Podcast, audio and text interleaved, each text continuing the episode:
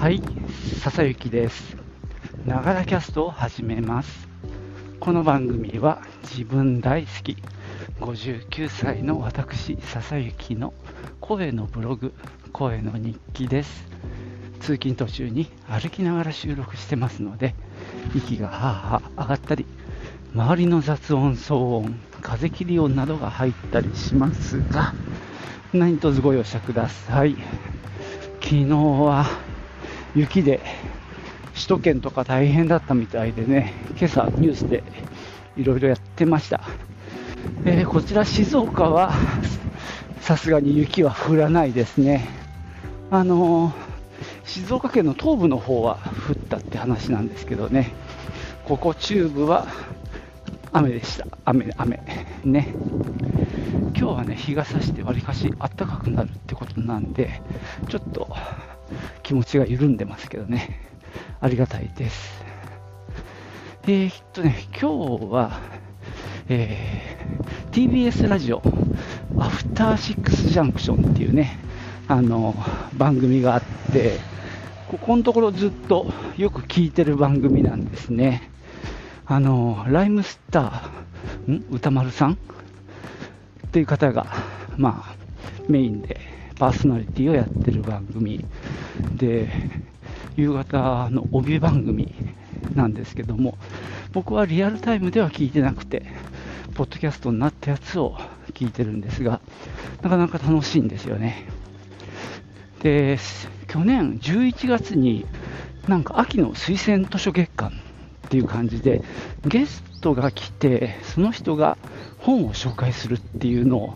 結構頻繁にやってたんですね。で僕もねそれを聞いてあこの本面白そうそうだななんて思って読んだ本の一つがついでにジェントルマンっていうねジェントルメンかだったりしたんですけども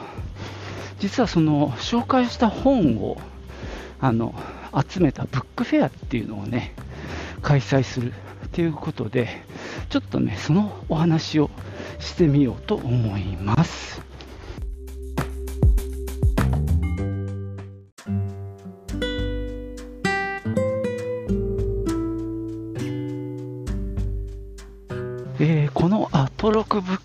アなんですけどアトロクってなんだよってねいきなり分かんない人も多いかと思うんですがアフターシックスジャンクション6時からやってるんだと思うんですけどもアフターが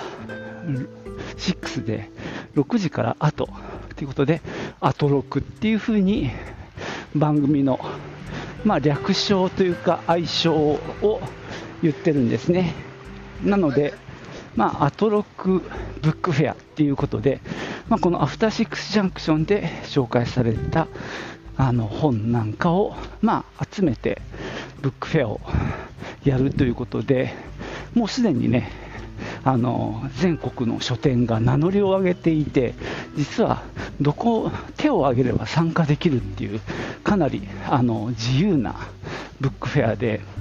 対象となる本が70冊ちょいあります。さっき言ったように秋の推薦図書月間で紹介された本がもちろんあるんですけどあとは、えーこの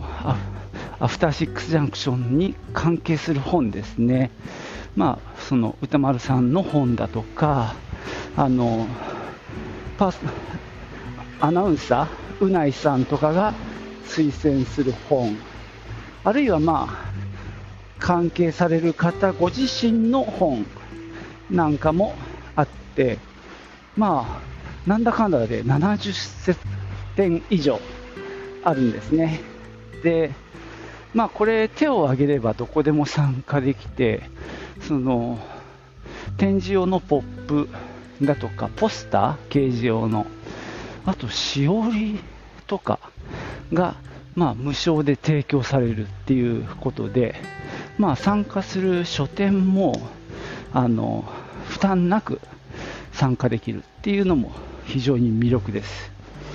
でね、参加するとそこの書店の名前を番組内であの放送してくれたりするっていうことでね、まあ、なかなかね楽しい企画だと思います。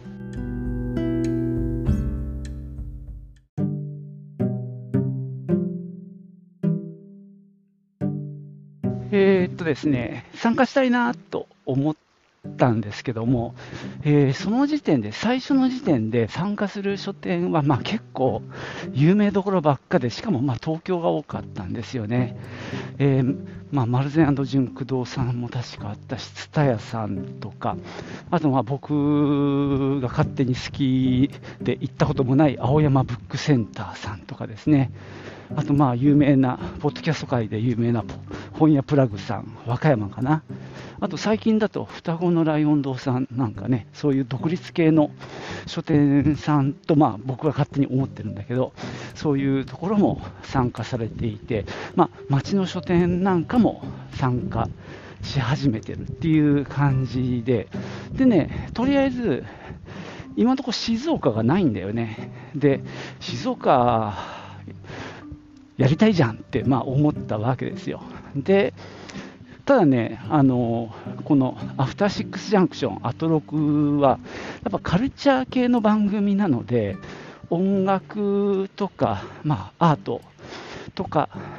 まあ、で、ライムスター歌丸さんってラッパーなので、そっち寄りの文化、カルチャーも、まあ、色が濃い。あと映画とかね、まあ、そういう感じのまあ、情報の発信が多いので、ちょっとね、うちとは合わないかなと思ったんで、一度ね、あの問い合わせしてみて、でちょっと本のリストをね、見させてもらって、その中でうちで置けるような本があるなら参加しようと思いまして、でお問い合わせしました。そしたらね、あのいろいろ送られてきまして、資料が。で、バーッと見て、どうだろう、10冊ぐらいはうちに置いて、違和感ないかなって感じがして、で、まあ、他のスタッフで、あのまあ、王君っていうね、あのそのアトロクのことも知ってる彼に話をして、そしたらまあいいんじゃないですかって感じで、割と肯定的だったので、ちょっとね、他の人にも話をしたりして、まあ、ちょっとやってみるっていう風にしました。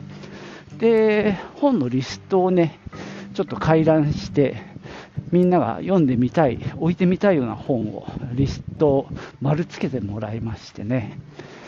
で、どうだろう、15、6冊あったんで、一応それをね、置いて、で、まあ、うちも参加しようという方向性に今固まりつつあって本を取り寄せてるところですね。注文して。ただちょっと時間がかかるんですよ。うちの場合流通の関係で。なので早くて来週の金曜日にね入荷するんでまあちょっとそこあたりからスタートしようかなと思っております。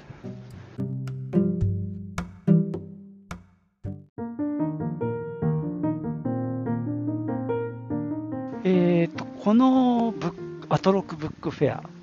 参加する書店にとっては非常にあの参加しやすくなっているのがありがたいですね。例えばですね、まあ、70冊以上あるリストの中から、まあ、置く本は、ね、自由に選んでもいいっていうことで、規模はあの求められてないんですね。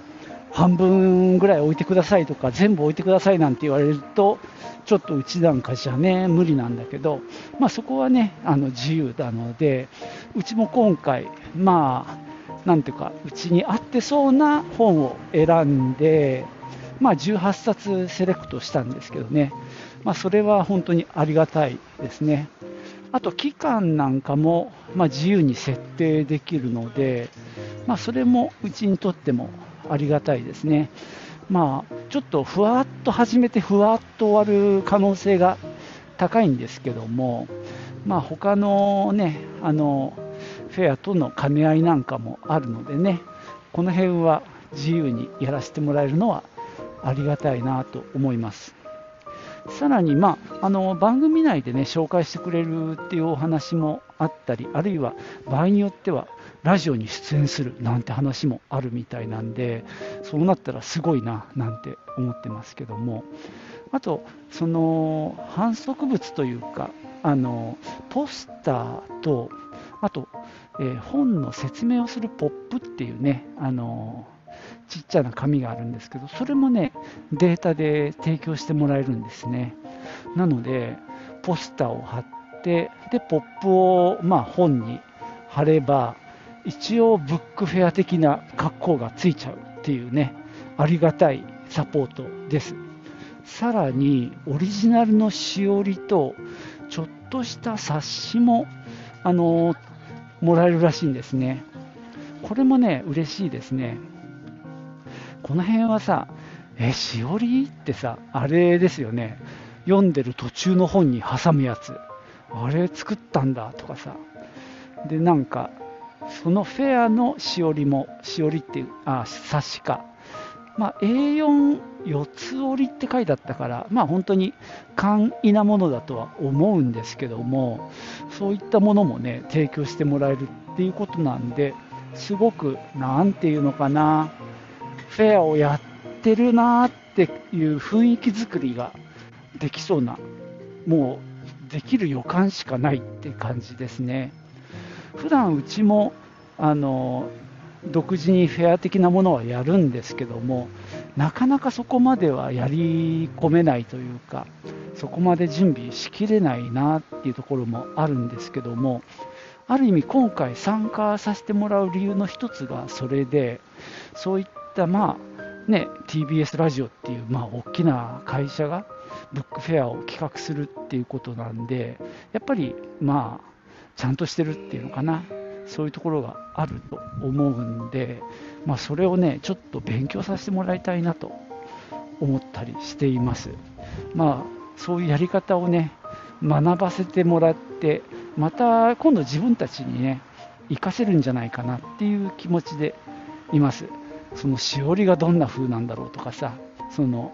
小冊子がどんな感じなんだろうっていうのはすごく楽しみですね。今日ね、あの正式に参加しますっていうメールを送ったんですね。そしたら、あの向こうの担当の小川さんっていうね、構成作家さんからまたメールがすぐ返ってきて、すごく喜んでもらえたのも嬉しかったし、で、そのしおりとか、えー、小冊子はね、今作成中っていうことなんでね、出来次第送ってくださるっていうことでね、ちょっと楽しみに待っています。本もね、結局、まあ、来週の金曜日に入荷してくるんでね、まだちょっと時間はあるので、まあ、こちらもね、徐々に準備していこうかななんて思っていますけど、えー、なんとかね、あのたくさん売れるとは思ってないんだけどね、でもまあ普段自分たちが置かないような本を置いて、でまあ、自分たちも見てみたいし、でお客さんがねどういう反応するのかっていうのもちょっと楽しみです。普段うちに来てるお客さんが興味を持ってくれたらいいなと思いますしもしかしたらうちを知らないお客さんがね、まあ、アトロクを聞いてあるいはアトロクのサイトを見てうちに来てくれたりしたらすごくありがたいなと思うんで、まあ、そういったあたりもね含めて、まあ、やったことのないチャレンジですけどね、あのちょっと楽しんでいきたいなと思っています。